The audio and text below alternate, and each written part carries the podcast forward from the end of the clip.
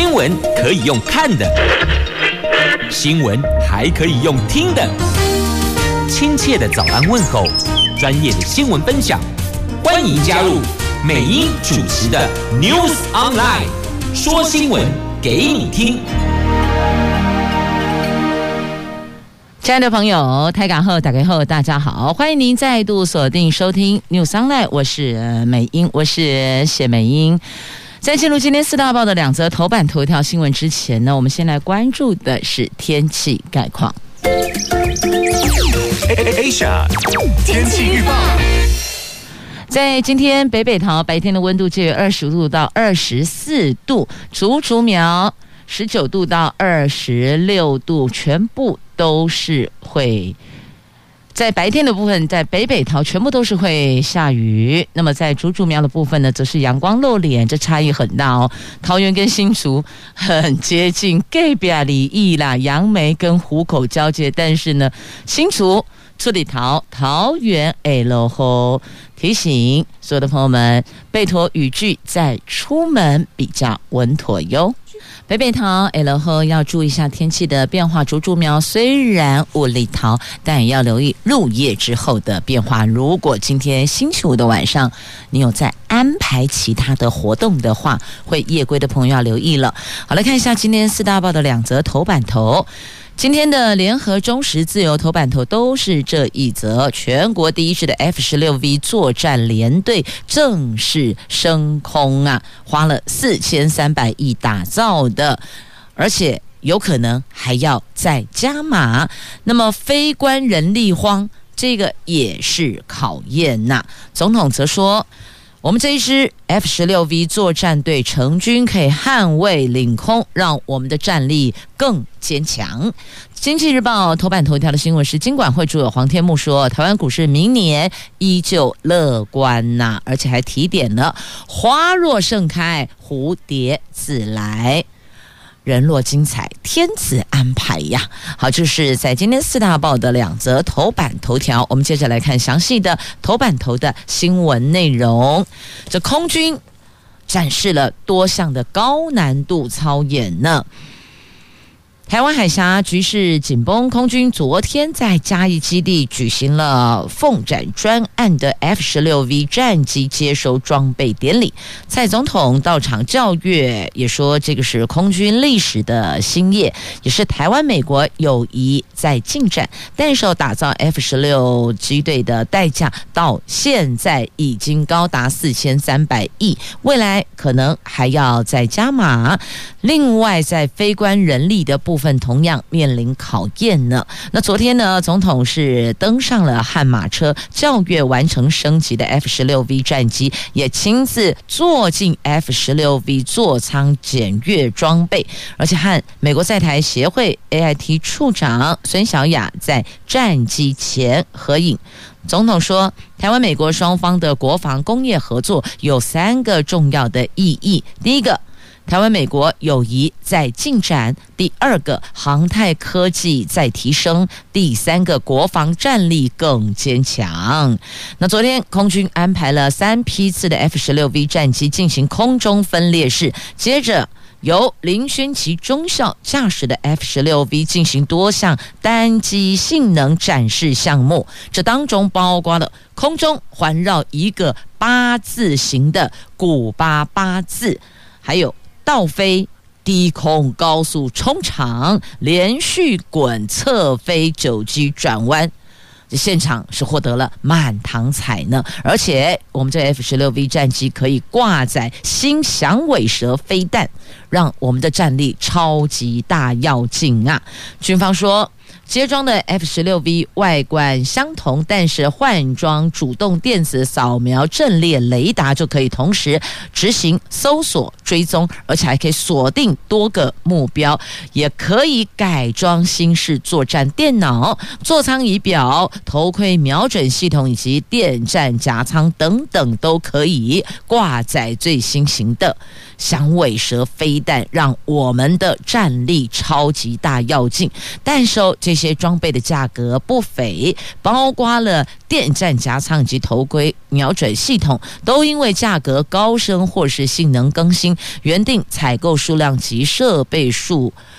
一直都在变化当中，那非官人力也是这一环的考验。根据规划，空军嘉义联队的 F 十六机队性能提升之后，接下来将完成花莲基地等机队性能提升，预计二零二三年前要完成。空军向美国采购了六十六架全新的 F 十六 V，未来将部署台东制航基地。但是 F 十六 V 部队编扩编需要的一百零七名的飞官。职缺，未来五年必须要多培训五成的新飞官，如果无法达成，可能会出现有飞机没人飞的窘况啊！啊，这是未来有可能会发生的。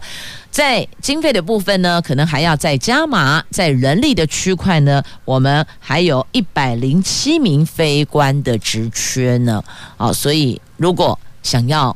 报效国家的，而且您向往在空中翱翔的，要投入空军的，或许您也可以思考一下，符合资格的国人，也许也可以想想看，是否要报考投入空军的飞官的。不过飞战机很辛苦，这非常非常的辛苦，他在体能上有基本的要求，如果都能符合体能。年纪各方面的资格要求，也有这个想法，有这一股热忱、热血的朋友，或许可以了解一下空军在这个部分的要求。来，F 十六 V 作战连队成军了，而且我们的飞官那一支造价千万的头盔哦，可以精准的瞄准目标，可以看到哪里打到哪里，超级精准的。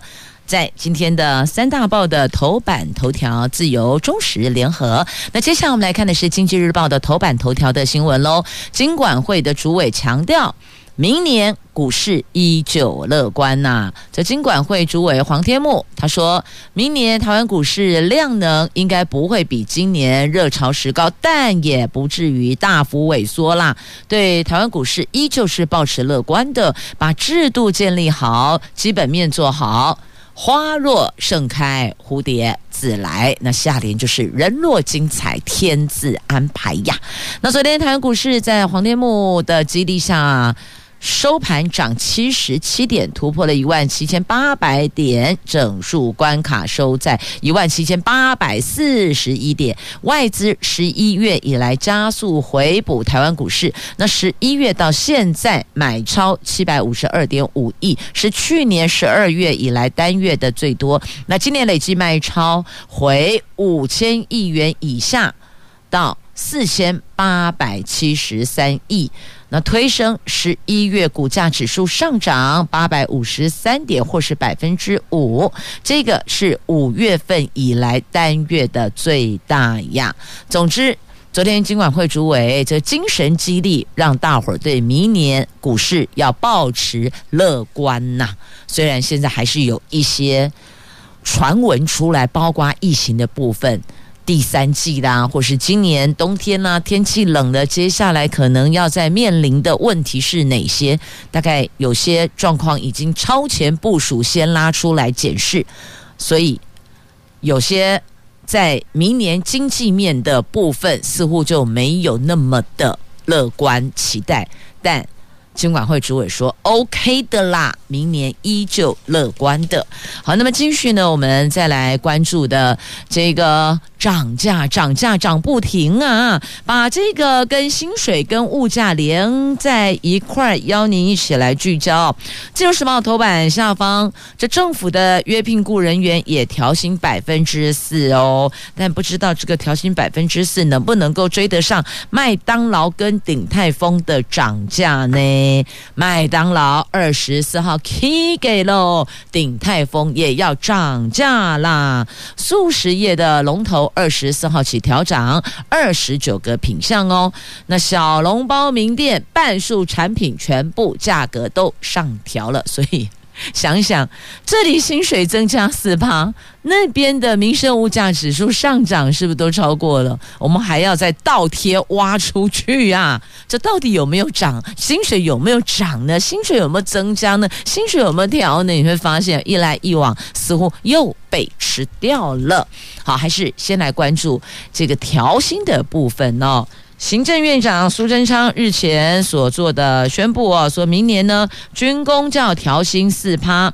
昨天拍板，政府二十万名的临时人员，也就是我们的约聘雇，明年也调薪四趴，所以明年军公教调薪受惠总数达到一百零二万人。至于各机关的派遣工，则不在调薪范围之内。那另外，明年公务人员跟军人的专业加给教职员的学术研究加给，全部都调高百分之四啊。那经济成长果实应该全民分享，大家都在行政团队中努力奉公。齐心合作，因此苏贞昌说，军工教调薪包含主管加级、学术研究加级、专业加级等，全部都一起调。中央地方政府以业务费用进用的临时人员，同样劳苦功高，也请朝百分之四的调薪的范围优于调整。所以到这。确定的就是四趴。那其实我们从二零一八年起，军公教调薪三趴。当时的教职员的本薪虽然调高三趴，但是哦，学术研究的加给平均调幅都低于三趴，引发了教师团体的不满。那全教总日前极力争取教师的学术加给明年调足到四趴。现在苏贞昌拍板就是百分之四，这也满足了教师团体的期待呀。那么。各机关的派遣工则不在调薪范围内哦，是针对政府直接聘雇的约聘雇有，但是各机关的另外的人力派遣则没有哦。这主计总处的公务预算处的检任视察吴明秋说，机关以业务费用禁用的临时人员，估计中央有十五万人，地方大概五万人，经费共四十亿。中央部会将以原编预算之应，那地方机关调薪所需要的费用，则由中央统筹分配税款来协助。那再来，他们也强调了哦，这人事总处所强调的，过往临时人员因为适用劳基法，原先不会在军公教的通案调薪当中，那是否调整？原来是依照。各主管机关自行评估。那苏院长昨天则拍板，临时人员明年也调薪百分之四。但是问题是，各机关的派遣工他不在调薪范围内，所以难怪有很多朋友都会说，这派遣工真的是事情很多，内容很杂。很耗体力，很辛苦，但是呢，碰到福利待遇跟像这次调薪的部分，那么他们通通都无法受惠呀。好，这个可能很多朋友不是那么那么的清楚哦，但实际上就是这样。政府直聘的约聘雇有，但如果是透过派遣的部分，则是不在调薪的范围内的。虽然说政府排版。公务人员明年调薪四趴，但是哦这个物价的涨幅又把它给吃回去了。来看很多大人小朋友都喜爱的速食，麦当劳、鼎泰丰都要涨价喽。这速食业龙头喊涨，应该其他的连锁业者也会跟涨。一般来讲都是这样，我们自己心里要有个准备预期，它就是会把那一帕给吃回去了。因为食材原料成本攀升，速食业龙头麦当劳开出台湾速食业的第一枪。他们宣布了，十一月二十四号起将调涨二十九个品项，涨幅最多的调两成呢。那现在据说，听说 Subway 也将要调涨部分的产品，不过呢。他们说不会超过三趴的。既然政府给军工教师调四趴，那我们会控制在三趴以内。那知名的餐饮鼎泰丰日前也在官网公告，有一半品项要涨价啦。那台湾在麦当劳开出涨价第一枪之后，市场也备极关注哦。其余的素食业者是不是会跟进？那对此，摩斯汉堡说，目前没有涨价计划，但面对物价上涨压力，因应措施还在评估当中。所以你说怎么面对这些上涨的压力呢？最后回到原点，还不就是调整售价了？那肯德基也回应哦，全面审慎评估中啊，都。不敢把话给说得很笃定，一定涨或一定不涨哦，因为这都还在评估当中。同时，他们要观察看看麦当劳涨价之后，接下来他们的营业有没有受到影响，就是说消费者会不会转单呐、从麦当劳转到了肯德基哦，挥别叔叔，迈向爷爷。哎，麦当劳叔叔，肯德基爷爷嘛哦，那会不会因为价格的部分，所以会做一些调整？因此呢，其他素食业者目前都还在观望当中，在审慎评估中。这个是最好用的一句话，一定要把它学起来哦。如果人家以后问你什么事情，你不知道该怎么回答，亦或者现在还没有做成决定，你想要告诉他，我目前还在审慎评估中。好，所以接下来你到底评估往左走，往右走，那都无妨啦，是吧？好，所以千万不要把话给说死啊！好，那么再来这个是工研院的绿能所的副所长万浩鹏，他在十二月七号。会出席参与能源论坛做主讲者。那这次呢，要讲的是创新研发帮助近邻碳排。如果这这个话题有兴趣的朋友，你或许可以询问一下《经济日报》，因为这活动《经济日报》办的哦。那在今天的《经济日报》的头版下方的讯息。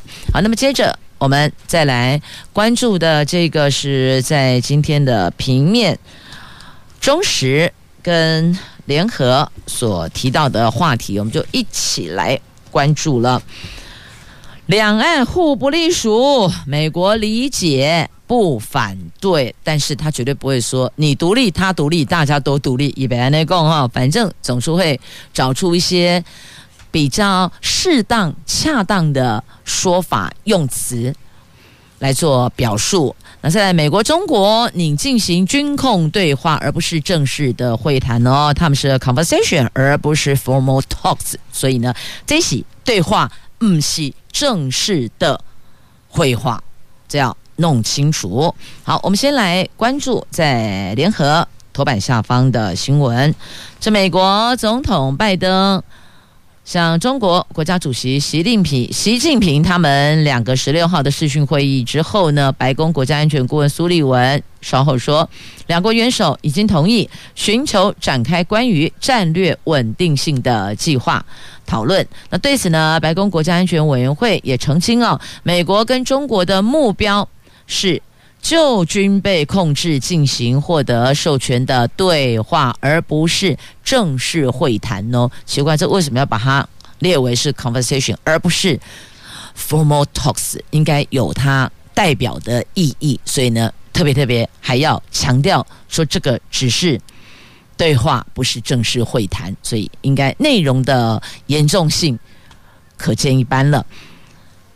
苏利文说：“美国跟俄国的对话更加成熟，而且有更深的渊源。那美国中国关系的对话还不到成熟阶段，但两位领袖确实都触碰到这些议题。现在。”身负重任，得想出可以推动目标的最有效的做法。那根据路透社的报道，这些对话出现，美国日益担忧中国飞弹跟核武与日俱增。那美国不止一次敦促中国加入最近与俄国签署的新战略武器裁减条约，但不知道最后中国是否会。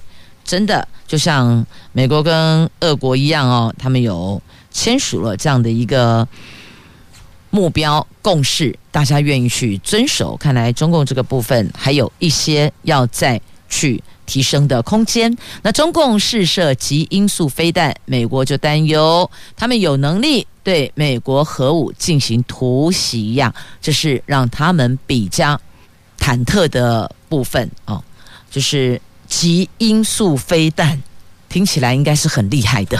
好，那同时连接到中时头版下方讲的是我们两岸、台湾跟对岸，两岸互不隶属。美国他们说不反对，他们能理解。那顾立雄解读拜登的说法，呼应蔡总统双十谈话一样。这拜席视讯会后，美国总统拜登说不鼓励台湾独立，而是鼓励台湾依照台湾关系法自己做决定哦。那国安会秘书长顾立雄昨天就此说了，拜登的说法跟蔡总统在今年双十演说内容是相呼应的。他认为美国方面对蔡英文所说的中华民国与中华人民共和国互不隶属，他们有深刻理解。目前，而且他们没有任何的反对的意见哦。那拜登在拜习会之后呢，谈到他跟中共主席习近平讨论台湾时，拜登先说，台湾是独立的。他由他自己去做决定哦，前途未来我们自己做决定。那拜登会后又澄清，美国政府对台湾政策不变，美国是不鼓励台湾独立的。那派拜登的本意到底是什么呢？昨天立法院跟司法还有法制委员会审查总统府的预算呢，就邀请顾立雄跟总统府秘书长李大为列席，而且备询成为了朝野立委质询的重点所在呢。那顾立雄。说了，所谓的台湾和平、台湾海峡和平稳定的现状，就是有一个中华民国存在的事实，跟一个中华人民共和国存在的事实。那美国反对单方面改变现状，就是蔡总统所说的互不隶属的现实客观现状啊。那翁崇军则说，顾立雄引申过度解释，不见得正确哦。所以，那到底哪一版才是正确的呢？我们也不。知道你要不要去问问当事人呢？这公民党立委翁崇军质疑哦，拜登跟习近平的谈话哪里有谈到互不隶属呢？你把它拉出来，我听听看。哇，跨麦哦。那顾立雄说呢，美国奉行由台湾关系法三公报六项保证所指引的一中政策哦，那巴拉巴拉巴拉巴啊，讲了很多。他认为跟总统。双十谈话是一致的哦，但是汪崇军则质疑哦，拜登讲到是反对片面改变现状或是破坏台湾海峡和平稳定的作为，那顾立雄却说这是拜登在呼应蔡总统，这是顾立雄的引申吧？这个叫做过度解释，不见得正确的。好，不管是过度解释也好，正确不正确也罢，所有的台湾人民要的是一个什么？安全能够安身立命的所在，我们要的就是保障人民生命财产的安全嘛。那其他的部分，就你们大人去沟通去协调啦。来看中时头版下方的新闻，这跟电力供应有关系啊。核四废料如何有效处理？是不是应该要重启核四的辩论重点？前核四厂长王博辉强调，核四设计的时候就有核废料自己生产生自己存的规划，已经预留可以存放四十年的空间了。如果蔡总统真的不愿意重启核四，只要下令停止发电半个月，电厂。设备在没有空调维持下就会全毁，他就会自己夭折了。那王博辉曾经在核四担任副厂长、厂长长达十五年、十六年，他长期以核能专业表达对核四安全的看法，最近被绿营围剿，质疑他的专业。他说，他强调对台湾的深爱，一如过去在台电服务一向哦。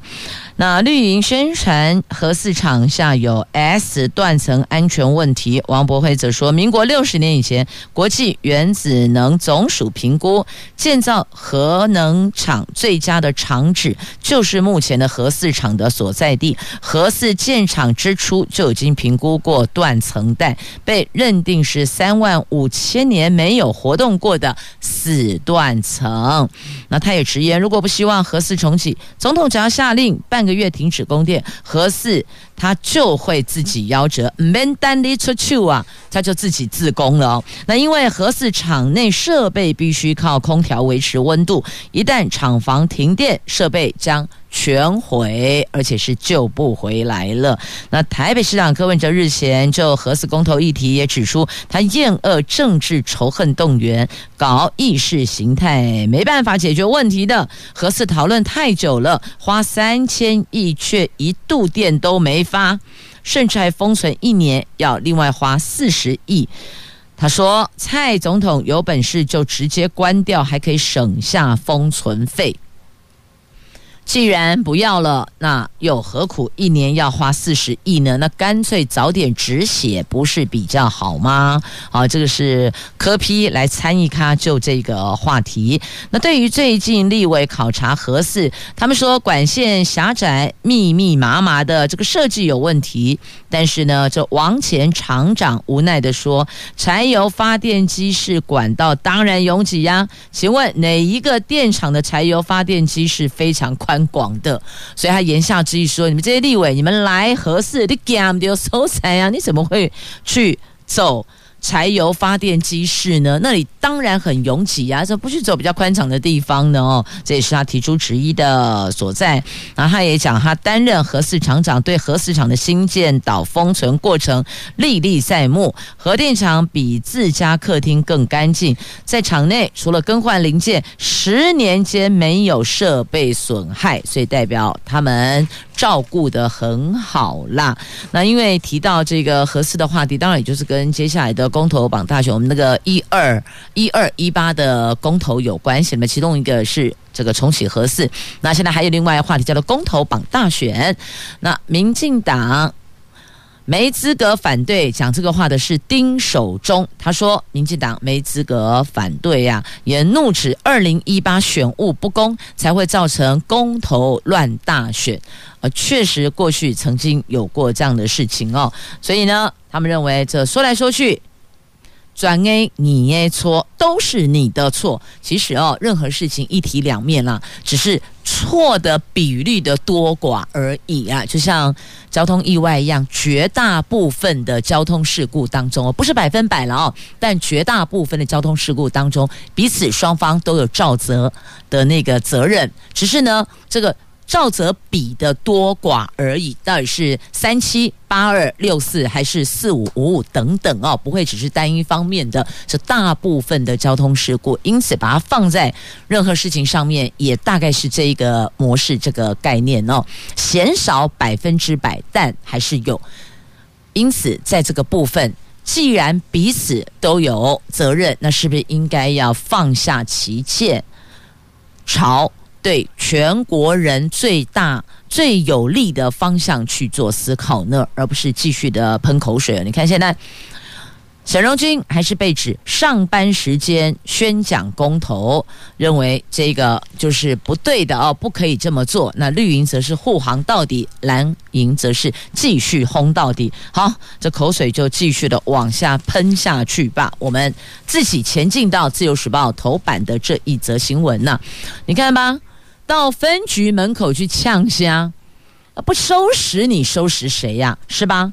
他们以送葬的阵头在分局前面说要欢送分局长，这个欢送显然是不怀好意的哦。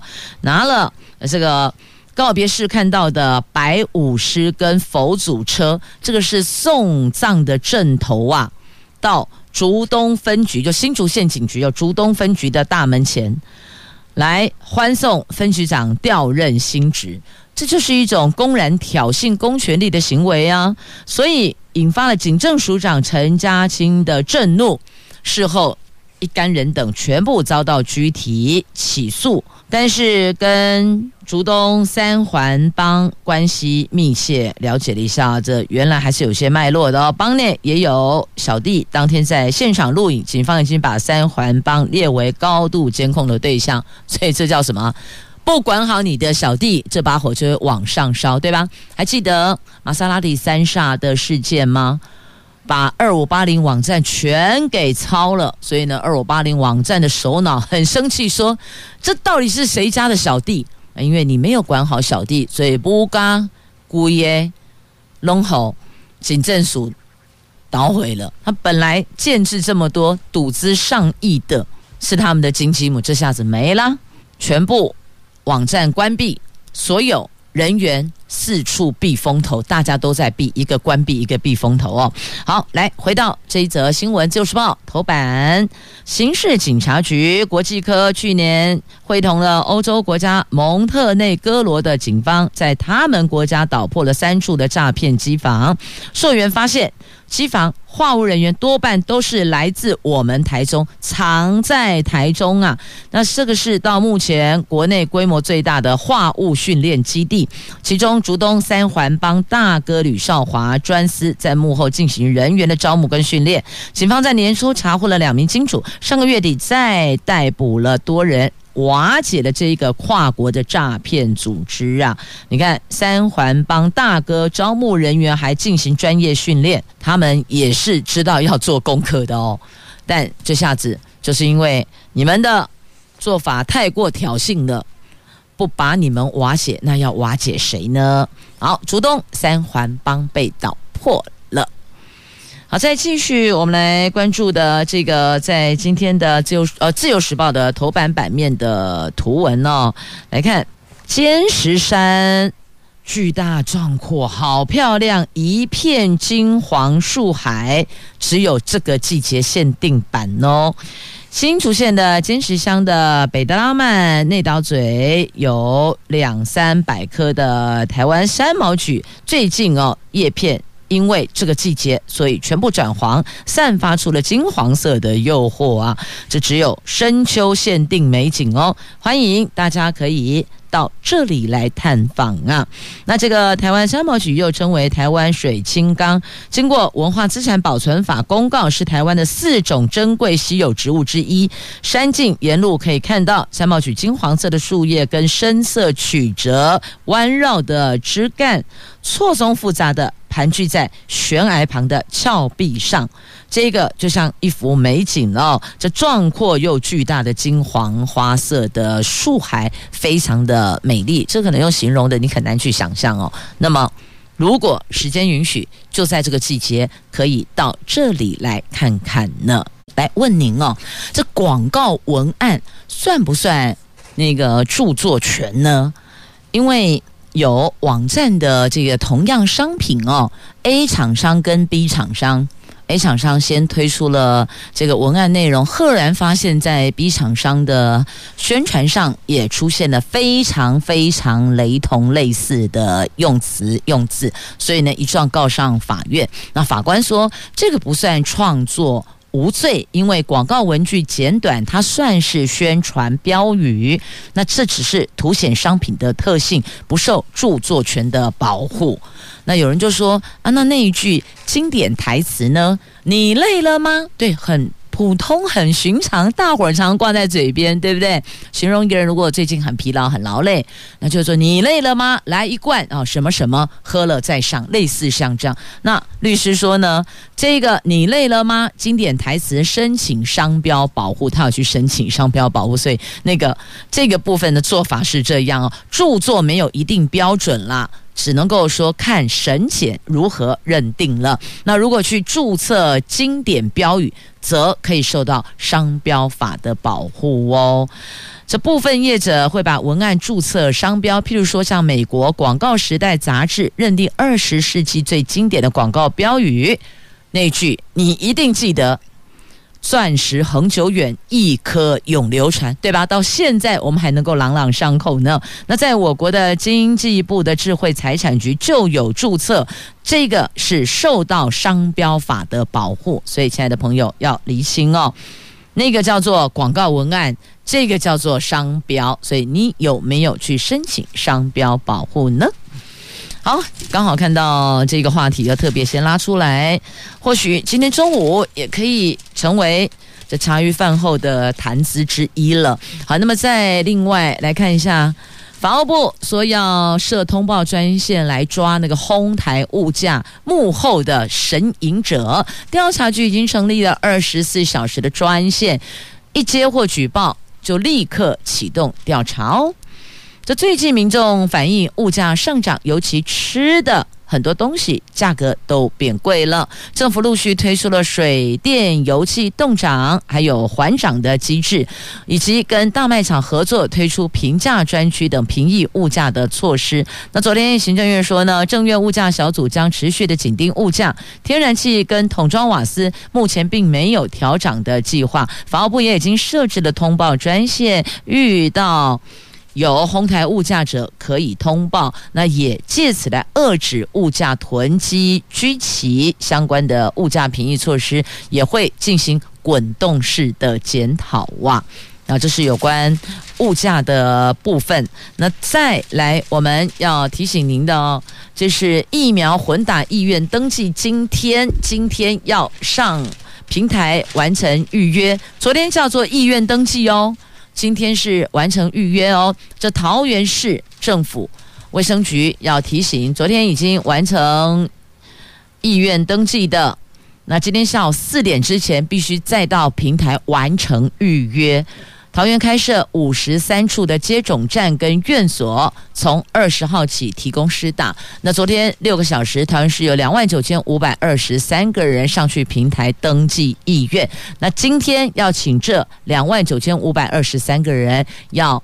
预约，你得完成预约才能帮你安排接种啊！好，这特别要提醒您的。昨天呢，六个小时，全国有二十八万人登记混打。那今天记得要去预约，还要再上一次平台。预约，而且是六个小时预约哦。提醒您，上午十点到下午四点开放预约，预计二十号到二十一号施打。那讲到打疫苗呢，台南一名十六岁的青少年预约 BNT，结果被打高端，是错打高端，那怎么办嘞？少年被打成人疫苗，是否补打中央地方不同调啊？十六岁是打 BNT 的，结果给了他成人的高端。那请问这样的错误接种后续该如何呢？是要重新再打，还是就这么放着呢？现在中央跟地方的看法不一样。这位台南永康区的十六岁少年，他是透过一九二二预约十十月二十号施打第一剂的 BNT，当天是家长陪同到诊所，竟然被误打高端。那根据卫福部机关署的疫苗指引，高端限二十岁以上接种。那诊所居然犯下为十六岁少年误打的离谱错误。这一名少年被告知打成高端之后，当场傻眼吃闷亏，爆料出这个案子的台南市议员李正国批评诊所失误，无缘无故害人成了白打族啊！所以这疫苗的问题，你看有成人疫苗，也有这个青少年接种了 BNT，所以美英在昨天节目里是不是有特别提醒了？那我们是不是诊所用时段错开的方式，有的是来打流感的，有的是来打新冠的？那你把时段错开，或是空间场域错开，这样子是不是比较能够降低错打的风险呢？那现在搞得国人去接种疫苗，第一句都要先问阿伟主的新闻工，哎，我是住新冠哦，我不是被住流感哦，或是我是被怕流感，我不是被怕新冠哦，还要自己主动再跟医护人员 confirm 一次哦。那还有要强调，好，确定我打新冠，我是要打新冠的，那我是打什么的？我是 BNT 的。我是莫德纳的，我是 AZ 的啊，我是高端的，要再自己再确认一遍。唉，看来看去哈，还是我们自己也要盯紧一点呐。好，接着再来关注明年统测的话题。明年统测重视实作，老师呼吁命题调整，因为疫情改采远距教学，器材是看得到，可是摸不到，这个绝对。影响学习的成效。每年有十万名的高职生报考的四技二专统一入学测验简章出炉了。因应一零八课纲，明年有四个群类增加考科，两个群类减少考科，来符合产业的需求。但是，老师们担心，这届高三学生今年五月六月受到疫情冲击，实作仪式线上，学习成效。打折可能大概六折到七折吧，所以呢，老师们也呼吁命题老师把这个不可抗力的因素得纳入考量啊，因为所有的器材你看得到摸不到，如果你考题出现类似这个实时操作的题目，那学生都是远距线上上课，他没有办法实际去操作啊，所以是不是我们在命题的内容方向、实作的部分要有一些些调整呢？好，那再继续，我们来关注的这个要调整吗？是能调整吗？这本来就应该要检讨，这已经不是能不能调整，是一定要检讨的。来看台铁，台铁又突槌了啦，电车线断裂，列车冒烟，还脱轨，两个小时，三项事故，幸好没有造成其他的伤亡，一个。电车线断裂，第二个列车冒烟，第三个脱轨，冷电金沙雕。学者说，没我没能留住人才，这将会是隐忧。那唯有留住人才，还要建立风险管理机制，才能降低这些事故的发生啊，真的是又掉漆呀。那么也因为这样的。三起事故，苗栗彰化两地影响将近两千名的旅客。这列车拖回去检修，然后又脱轨，幸好没有影响。这台铁昨天上午七点十五分，正好是在通勤的旺那个。时间哦，那个是热点哦，通勤热点。它在苗栗县大山站南端发生了电车线断裂事件，抢修三个小时，影响一千五百名的旅客。然后七点五十四分，二零零四次区间车在彰化站冒烟，传出了有那个烧焦的味道。那赶快协助车上三百名旅客换乘列车。九点零八分，列车要拖回彰化机务段的时候，又发生转向架两轴脱轨的事故，所以算起来，短短两个小时，接连发生三起事故，让人担心台铁的管理螺丝是不是又松啦？那我们在这里是不是要祝台铁早日康复呢？这真的是牵涉到所有乘客的生命财产的安全，不容忽视让人才。跟风险管理机制，还有其他每一个环节的安全的控管都不可以便宜行事让，早日康复，祝台铁所有的管理机制、安全维护都早日康复吧。这也谢谢朋友们收听今天的节目，我是美英，我是谢美英，祝福您有个愉快而美好的周休假期，我们下周再会了。